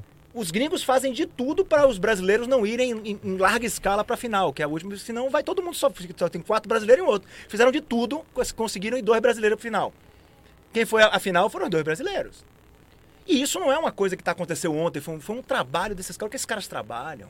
Você vê esses, esses moleques saem, o que eles trabalham, o que eles se dedicam, tá? Olhando o mundo, falando inglês, se virando, tá certo? Superando os desafios. Nos últimos anos nós tivemos o, o Gabriel Medina campeão três vezes, o, o Adriano Mineiro campeão uma vez, o Ítalo campeão outra vez e o, e o- Felipe Toledo campeão ontem. Não é uma coisa que foi um cara, um, é um trabalho de uma galera. Tem técnico, tem, tem. Isso que eu tô dizendo a gente. quando- Patrocínio, patrocínio, tem incentivo, tem beleza. família. Tem beleza, família, tem Foco no beleza. objetivo. Foco no objetivo, não fazem de qualquer jeito, são caprichosos, são artistas. Isso é brasileiro, o brasileiro sabe criar. Os caras criaram manobras que ninguém tinha, Pô, revolucionou mas o surf. doideira, doideira. Ah! Você vê o Ítalo. Medina voando, parece, Aquilo parece tá no mais- skate, né? Mas é Brasil, você olha e fala aquilo, por que que isso não... Por que que a gente não pega o... o, o, o como é que chama da... É, é, Storm, Brazilian Storm e usa isso como referencial de Brasil, é o que eu quero. A gente tem que mudar os referenciais, tá? A gente agora tá botando ficha em político, nunca deu certo aqui no Brasil botar ficha em político de novo, velho. Você acha que alguma coisa vai acontecer nisso? Entendeu? Tem que, tem que botar ficha em nós, velho. Ah, você escuta a, a campanha horário eleitoral, você fala, "Ca- qualquer um que vencer, eu vou estar bem. É, não vai. Só tem Não, coisa você- boa. É. Todos os caras não falando coisa boa. Ah, vou votar qualquer um. Todos, todos vão fazer. Não tem ninguém falando vamos matar alguém, né? Então, independente do que Você aconteça, nunca sai perdendo. Estamos garantidos, não. Qualquer um que ganhar tá bom. Pô, o Brasil precisa, precisa reencontrar essa. Que alguma coisa aconteceu, eu costumo falar, lá naquele 7x1, velho. Depois daquele 7x1, muita coisa mudou aqui no Brasil. Vibracionalmente, você parar pra pensar assim. papai, alguma, depois daquele 7x1 foi simbólico, assim, eu gosto de usar esse marco simbólico. Mas a gente. Depois daquele período ali, a gente. Foi justamente aquela época que saíram as. Era as pra ser mais. manifestações, Até, a gente- via a cara dos alemãos, fala, pô, peraí, meu. Vamos, pera, que tá acontecendo alguma coisa aqui. Vamos, dar, vamos devagar. vamos não vamos jogar, não, senão Deram vai virar uma friada. 14. Cabe pra Eles gente, né? uma friada. Isso não cabe pra gente. Eles olha- Você olhava e dizia É. assim, pô, não, peraí, o que tá acontecendo aqui? Ali é uma fatalidade, você percebe automaticamente, né? Uma coisa que aconteceria, mas por que aconteceu? Tá, vamos, vamos olhar isso aí e falar, pô, não vai acontecer mais. Não é do nada, nada é, do É. nada. E tem, muita, tem muito exemplo bom, então eu acho que a gente precisa. É, é, é muito difícil viver mal-humorado, viver infeliz, viver falando de problema o tempo todo. É um saco, tá certo? É um saco. Sim. Ninguém aguenta viver assim. Qual é meu respiro, velho? Eu vou dar, eu vou dar, eu vou tomar um, um- um- uma cervejinha e dar uma risada que horas, tá? Eu vou namorar que horas? Eu vou me divertir que horas? Pô, porque senão não faz muito sentido, né? Sim. É, é, e a gente acha que isso virou normal. A gente está fazendo disso normal. Então cabe a cada um, tá certo? Ter uma resistência própria. E eu acho que tem, uma, tem um movimento de resistência. Tá? Acontecendo. Tudo isso que está acontecendo aí com a gente é pra gente aprender. Quem não tá aprendendo com o que tá acontecendo e tá achando que da mesma forma que a gente entrou nisso a gente vai sair, tá errado, entendeu? Pra A gente só vai sair de uma volta. forma diferente. E aí eu volto pro, pro, pro, pro que tá acontecendo no Brasil do ponto de vista do que a gente usa como tecnologia, né? Você vai, eu, eu acabei de voltar de fora, tava no, no, no- nos Estados Unidos, você percebe não tem essas, essas tecnologias de vigilância como tem no Brasil. Você vai em qualquer lugar, virou normal, velho. Você vai pra uma reunião no, no condomínio, você tem que botar sua, sua impressão digital, sua íris. As pessoas não estão entendendo o que é isso ainda no Brasil. Um monte dessas marcas é lindo, botam a mãozinha assim, uma coisinha verde acontecendo, parece tudo. E, e- e- sua digital, sua íris, seu, seu nível de monitoramento em relação da sua vida, do seu filho, das crianças. A Califórnia proibiu qualquer tipo de coisa com crianças. Entendeu? Porque ninguém sabe onde é que, o que, que vai ser usado com relação a esse tipo de, de interferência. Entendeu? O cara pega a sua impressão digital, pega a sua íris, são informações um pouquinho mais, mais importante que apenas seu perfil e o número de celular, né? Então a gente está começando a entrar em lugares e a gente está achando isso normal, porque é legal, é cool, é fácil. Tomar muito cuidado com o fácil. Ah, ele, ele escuta a gente, né? Ah. Tenho certeza que daqui a pouco, no- se eu entrar no Instagram, vai aparecer os caras da Nova Zelândia pra mim. Vamos. Tanto que a gente falou aqui, É. vai aparecer um haka. patrocinado, sete dias, Nova Zelândia. Vamos aí? Fazendo um raca pra você, assim, de homenagem a- A passagem. a- de- aos incentivadores. Sim. Mas é isso, velho. E o. E esse modelo que você tem aí, você falou que é do seu filho. É. Teu filho estudou fora, então, é? Penha ou Tá faculdade? é, tá estudando fora. Surgiu em 1740. É, Aí tá lá agora. tá lá agora. Quantos anos? 18. Tudo isso que você tá falando aqui, você passou pros seus filhos? Só faz sentido se a gente. é, Esse tipo de conversa tem que ter dentro de casa, né? Nasce dentro de casa. Entendeu? Não tem. Senão você, Você não consegue dois, falar assim. dois filhos? Dois. Menino, menina? Uma menina mais nova.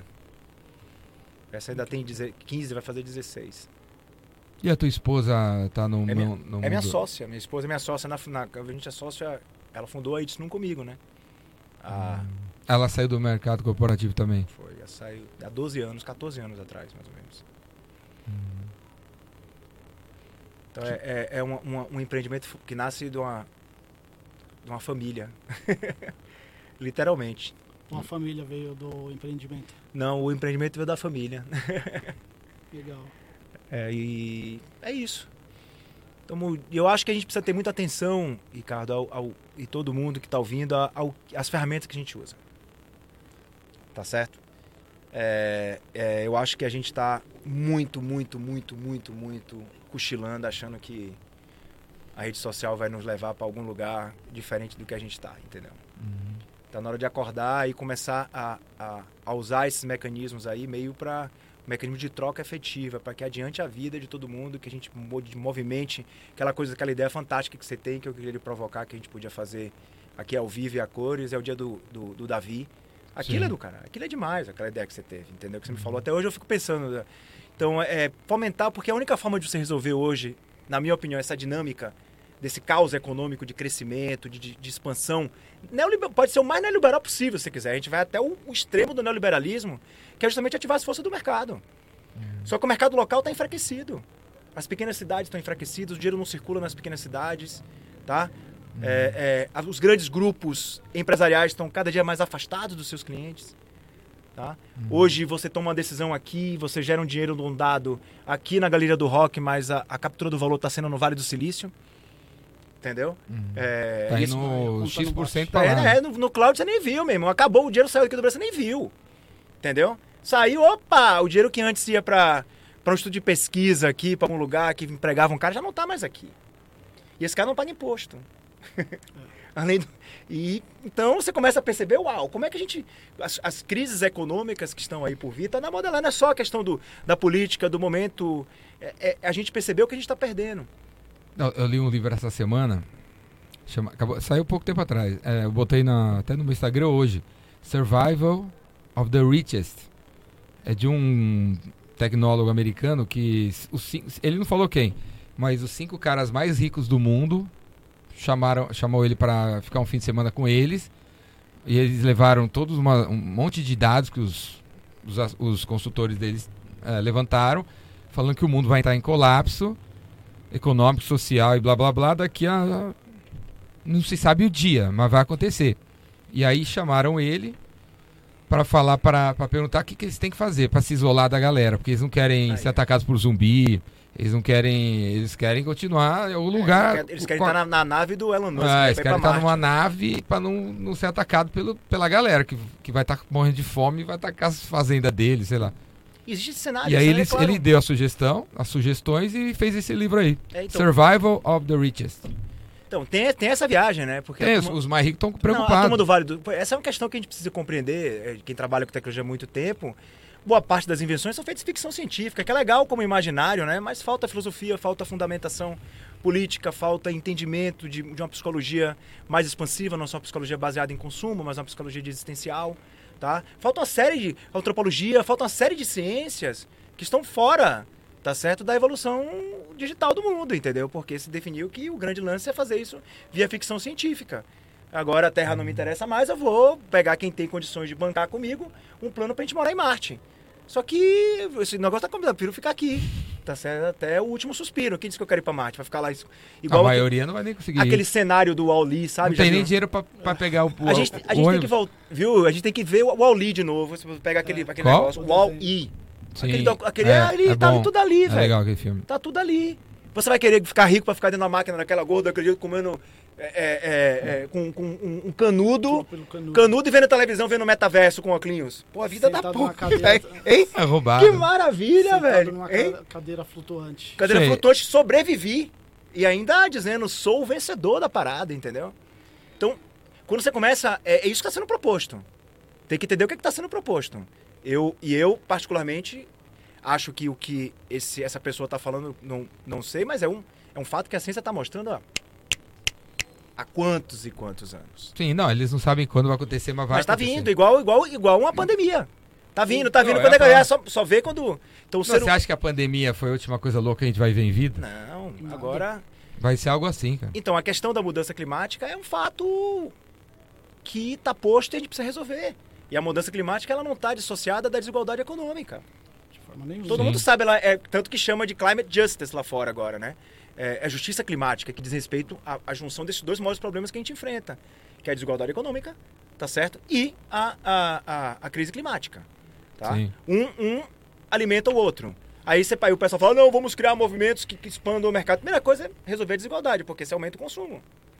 Eu, eu- eu- às vezes eu sou meio estúpido nessas coisas, eu falo, pô, é um cara que compra uma Coca-Cola, que ele tem dinheiro, ele continua comprando Coca-Cola. Se nove caras deixam de comprar Coca-Cola porque não tem mais dinheiro para comprar Coca-Cola, o cara que tá tomando Coca-Cola não vai tomar 10. A Coca-Cola vai deixar de vender nove. Será que ela tá ligada nisso? Entendeu? Tem que chegar nessa matemática, tem que pegar assim, quer que eu escreva, vai ser acontecer isso. Porque isso virou supérfluo. Tá? O cara tá comendo osso, tá comendo. E isso você vai nos Estados Unidos também. Agora você vê as, as grandes centros urbanos, tenso, velho. Tensão, já você vê um clima um pouco diferente. Sim. Clima um pouco diferente. Você vê que a desigualdade chegando, a tensão ali pegando, entendeu? Então é, é, é um fenômeno A global. inflação absurda. Em vários lugares aí. Um desequilíbrio de contas, né? Que a própria pandemia trouxe. A- A, a guerra da Ucrânia tá afetando os europeus. A e- gente e- não tá nem aí pra isso, mas e- tá afetando lá. É, e afetando a gente pra caramba, preço de gasolina, tudo isso, e, e preço de commodity, né? O, o- o- os, os, os- os adubos, essas coisas todas que são elementos que a, a, a Rússia tem um papel muito forte. É, e uma, uma desorganização do- dos fluxos financeiros globais que acaba gerando mais especulação, mais retração em alguns lugares e fica mais caro para algumas coisas que são mais padrões globais, como, como as Não, e- commodities, e para elas mim, a, mim a solução é os moradores de Sorocaba sentar, se reunir, ajudar Sorocaba, Consumir em Sorocaba. consumir Sorocaba, produzir em Sorocaba, É isso aí. inventar em Sorocaba, exportar para alguém. Então, o que a gente está tentando, o que a gente está construindo lá, lá é justamente isso. Que você possa organizar sua cadeia de valor. Isso moeda significa o quê? É você ter um controle sobre essas relações. Você é um emissor da moeda. Eu estou aqui em- emitindo, ao invés, ao invés de emitir, fazer gastar dinheiro fazendo uma propaganda só, eu emito os tokens para vender, para comprar pasta de dente e vendo pasta de dente. O que eu quero fazer é isso. E o cara tem acesso à pasta de dente, o dente dele está limpo. Qualquer coisa longe disso é uma viagem, né? Você vai falar, pô, o que, é que tem de diferente disso? Então qualquer coisa a gente fala, puta, mas a pasta de dente que ele deixa raio, que você vai, viaja com a pasta de dente. É só uma pasta de dente, velho. Ela tem que ser boa pra escovar meu dente. Eu tenho que ter acesso pra ter uma boa pasta de dente pra não ter cárie. A gente tá esquecendo Sim. das coisas. e Básica. O mundo tá precisando voltar pra um. acordar um pouco pra voltar pras coisas que são meio básicas, né? Assim, vamos. Ó, as pessoas têm que ter dignidade. Hoje, no mundo que tem o que falta, o mundo tá cheio de cada dia, o cara nasce um fundo novo, né? Tem fundo, fundo. Cadê as frentes novas? Eu quero saber as frentes novas, porque fundo tem um monte aí. Eu quero saber cadê as frentes novas, né? Quem que tá abrindo frente nova? Fala aí, André, É você tá abrindo o- frente? o- você, você citou pelo uma, uma questão da questão do, do processo de compra, né? É, o exemplo da Coca-Cola. Mas o modelo de, de, consumo do Brasil ele é um pouco é, quebrado quanto a isso, porque o brasileiro ele não se preocupa com o valor, mesmo que aumente muito do preço. Né? Ou em outros países do, do de fora eu já vi até é, na Europa mesmo um, uma garrafa de um litro e meio, uma, do, do, dois, dois três, três euros. O, o, o, o, alemão olhou assim e falou: "Quê? Três euros? Não, não vou comprar." A gente compra. O americano, a Coca-Cola é 2 dólares. Aumentou para 2,50, o americano não compra. Nós, aumentou para 4 reais, a gente compra. Por quê? Ah, eu tenho dinheiro, eu quero comprar e ponto. A gente não briga pelo nosso direito de, de, de pagar pelo preço justo.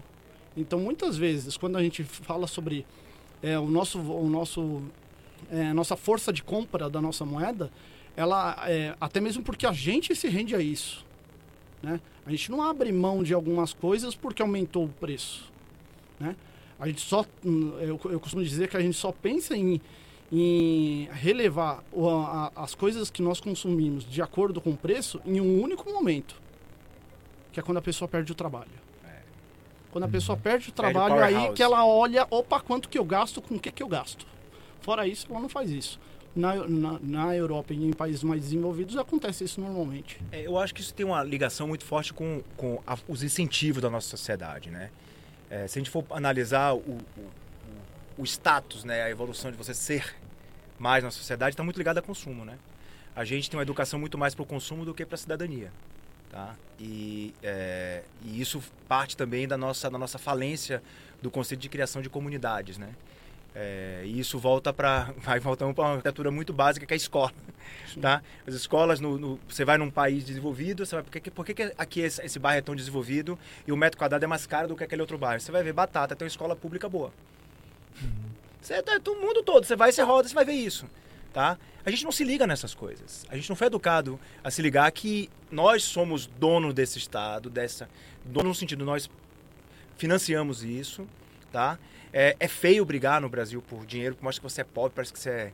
Entendeu? Em São Paulo isso ainda é mais complicado ainda. Uhum. Tá? São Paulo é uma cidade que o status é, é, ele tem um, tem um, papel muito mais importante do que outras outras outras localidades no Brasil. Mais, por mais que essa cultura também ela foi muito irradiada no Brasil, tá? É, e, tem, e tem a dinâmica também da falta de transparência até da nossa forma como a gente compra, vende, né?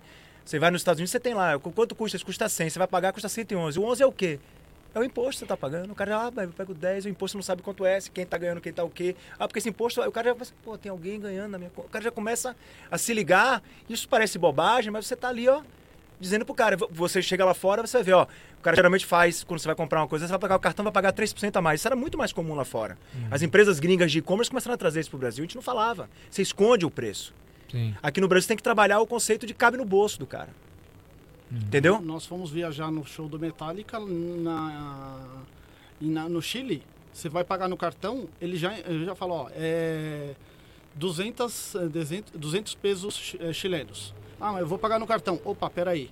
Não, então não é 200 pesos chilenos, é 250 pesos. Ele já coloca, automaticamente calcula lá. Então, então essa coisa, eu acho que essa transparência, eu acho que a gente vai precisar passar por essa revolução da transparência. E aí eu acho que tem tecnologia vindo boa para isso, né? Os blockchain da vida, eu estou olhando muito isso. Tá? As transações estarem abertas, registradas. Será que a gente está preparado para trabalhar com esse nível de transparência como país? Ou o nosso grande ganho está na nossa eficiência? Tá? Nós somos o país intermediário. Quem ganha dinheiro nesse país é intermediário. Hoje o sonho, nada contra aqui, mas estou falando, é um excesso. Tá certo? A gente tem, é, eu vi outro dia, a gente tem metade das faculdades de direito do mundo no Brasil. Metade da faculdade de Direito do mundo está no Brasil. Metade de quem se forma por ano no Brasil é advogado. Advogado. Metade da nossa cadeira de universitária está para advogado. Cadê o, o, o, o, o engenheiro de todas as, as, Tem 15 engenharias que a gente pode botar aí. O, o, o enfermeiro, o professor, o biólogo, o químico, o físico. Tá certo? Os caras que sabem ciências de base, o matemático. Tá certo? Quanta gente tem que se formar, mas é mais. Porque isso não tô. Mas é mais fácil ser advogado no Brasil, porque o Brasil tá, tem sempre necessidade de negociar, porque as regras nunca estão claras, aí veja bem como é, tal, vai para isso, para aquilo. Então, esse tipo de coisa. É... Ah, e metade quem se forma nem vira advogado. É, é vai fazer negócio, né? Porque E fazer outra coisa. e na- então, o que que acontece com isso? A gente, e a gente hoje pega o sonho dos jovens mais bem-aventurados do Brasil é se tornar advogado banqueiro. De novo, intermediário. Tá certo? É só intermediação. E aí, cadê os, os, os próximos engenheiros? Cadê os- Criadores. os criadores de valor. Tá certo? Você vai ver qual é a indústria que prospera no Brasil na tecnologia? Duas. Transacionais de novo. Fintech e e-commerce. Tá certo? Eu sempre falo, a gente pega assim, o, o- você vê um exemplo, as pessoas gastam cada dia mais para fazer custo de aquisição de usuário, é, para você ir buscar. Tá cada dia mais caro isso, porque antigamente você podia fazer um monte de coisa, as, as, as regras estão mudando e vai ficar cada dia mais caro, tá? Só que é o seguinte, a gente abre mão como uma cadeia de valor que a gente trouxe no país, a gente entrega 90% desse valor para as big techs, seja ela no front, na parte do engajamento, seja no back, na parte do, da, da, da, da cloud, tá certo? E fica todo mundo brigando por, pelos 3% do meio. Entendeu? Quando você pega um Magalu, varia 90 bi, daqui a pouco cai para 900 milhões. Isso não. Tem alguma coisa muito errada. Talvez ela não valha 90, mas também não vale 900 milhões. Eu peraí, é o trabalho dos caras, velho. Você olha ali o trabalho. Não é uma. Entendeu? Você vê o nível de. Aí fica meio parecendo que. Quem é que tá fazendo isso? Tá? Então são essas coisas que são referenciais. Você vê as empresas brasileiras todas tomaram muito ferro na, quando foram para o mercado, mercado aberto de bolsa, por falta, muita dela falta de originalidade de modelo de negócio. Porque a gente, a gente eu, eu particularmente posso falar isso porque sou um, um- um renegado desse lugar assim com muita tranquilidade, porque eu sempre questionei tudo isso. Um país que não cria valor novo não vai se dar bem. Porque o copycat, ele tem muito menos valor do que o original. Sim. A coisa que eu mais ouvi quando eu levava o nosso modelo para as pessoas era a pergunta: você está copiando quem lá de fora? Eu falei: não estou copiando ninguém. Porque quem tem problema de distribuição de renda, quem tem problema de faturamento é o Brasil. A gente, a gente é líder nesse negócio. Se eu for copiar o cara que não tem um problema que a gente tem aqui, que a gente está resolvendo, vai ser, uma, vai ser um horrível essa tecnologia. Entendeu? Eu estou testando na África, estou testando em lugares onde tem, em comunidades indígenas, na, na Nova Zelândia, lugares onde, onde você pode testar isso de uma do forma. Brasil para baixo. É, não. E, e- e o que está acontecendo lá fora? Esse Brasil de terceiro mundo está chegando lá também. Sim. Tá? Então essa, esse terceiro mundo está sendo exportado agora pelo- justamente pelo, pela questão da desigualdade. Então, tem, então eu hoje, voltando ao aspecto do consumo que você falou, eu acho que o consumo, é, já que é o problema, é também a saída. Sim. Tá certo? Se é ele, é nele mesmo que nós vamos. Tá certo? Vamos redefinir o que é consumo, porra. Primeira coisa, consumo local. Você já imaginou, você vai começar a consumir localmente, você vai gastar menos gasolina. Tá certo? Primeira coisa. Pra, pra- de lo- logística de entrada e saída de medicamento, do cara pra sair pra comprar alguma coisa. O cara tá sempre ali. Você vai gerar melhores relações. O cara fala, pô, como é que vai sua mulher? Tá bom, melhorou, não sei das quantas. Pô, cara. Você ver a saúde mental, a convivência comunitária, o comércio, a feira, as feiras locais, entendeu? De troca, onde as pessoas conhecem, valorizam o trabalho um do outro, entendeu? Então é, é- é- é tão simples quanto isso, eu acho, e tão complicado, porque tá todo mundo viciado em apertar um botão e receber em casa. Só que isso tem um custo. Assim como tem um custo de você de você botar a mãozinha e o chinês ver vo- a coisa, não o chinês em si, mas aquela tecnologia que tá aí rodando no Brasil, que o cara já viu quem você é, já sabe. Pra onde é que vai isso? Onde é que tá, onde é que tá sendo armazenado esse dado? Quem é dono desse dado? Alibaba. Hein? Onde é que tá isso? Entendeu? Tá indo pra onde isso? A íris do meu filho indo pra onde isso? Como assim? Tá? Como é que a gente garante? Tem lá o. Você entendeu? As coisas. Tem. é, essas coisas são perigosas, que estão mostrando um perigo muito grande. Do ponto de vista do clima da nossa democracia, da saúde mental das pessoas nesse momento. Então significa, nós estamos brincando com brinquedos perigosos. Então você tem que ativar o quê? A consciência crítica das pessoas. O que é consciência crítica? Botar a pessoa para pensar com a sua própria cabeça. Entendeu? Parar de ficar pensando com a cabeça do robô e pensar com a sua própria cabeça. Você não é um Minion? Respira primeiro. respira, traz pra dentro, ativa o metaverso, que é a sua imaginação, o que você, o que você é, e bota o seu metaverso no mundo. Não vai, não, não precisa botar o. o, o- a- o- em vez de você botar o óculos, fecha o olho e bota, vai pra dentro. Entendeu? Sim. Em vez de ir pra fora. Bom, galera, beleza? Ah, Já nosso tempo tá se esgotando aqui. Obrigado aí, Reinaldão. Obrigado a vocês, velho. Reinaldo Pamponê, eu vou colocar os links deles aqui embaixo pra vocês seguirem eles. André Metallica. Todo show do Metallica que eu vou, André vai junto, ó. Ó a camisa do galã dele aí, ó. Filma aí, ô, ô, troca a câmera aí, Léo. Mostra aí, mostra aí, mostra aí, camisa do, dos Yankees aí, ó. Ah, não, é White Sox, eu acho, né? É. White Sox Metallica, ó. Show de bola. Beisebol com Metallica. E, e entra lá no, no NEP, vamos, vamos, vamos, vamos mudar o lugar onde a gente interage, pô. Tô fazendo um convite a todo mundo aqui, vai me dar uma força também, vamos Sim, lá, velho. Entrando Vamos- no app, www.num.app.com. Não, Nunapp.com. Nunapp.com. N-O-O-N-A-P-P.com. Ponto com. É isso aí. Simplérrimo, né? E vou colocar o celular do, do, do, do Reinaldo aí nos- na área de comentários se alguém quiser falar com ele. Beleza, manda aí. Se não tiver muita gente, eu não sou muito bom de Se vier WhatsApp, muita mas... gente, você troca o seu número. Beleza. E do André também. Então, Falou, obrigado. galera! Obrigado aí pela participação, pela presença. Sejamos incentivadores Tamo sempre. junto. Seja um incentivador de pessoas. O mundo já tem críticos demais. É isso que É a gente veio isso fazer aí, aqui. Bruno. Falou! Abraço! Valeu, rapaziada. Até a próxima! Valeu! Tchau!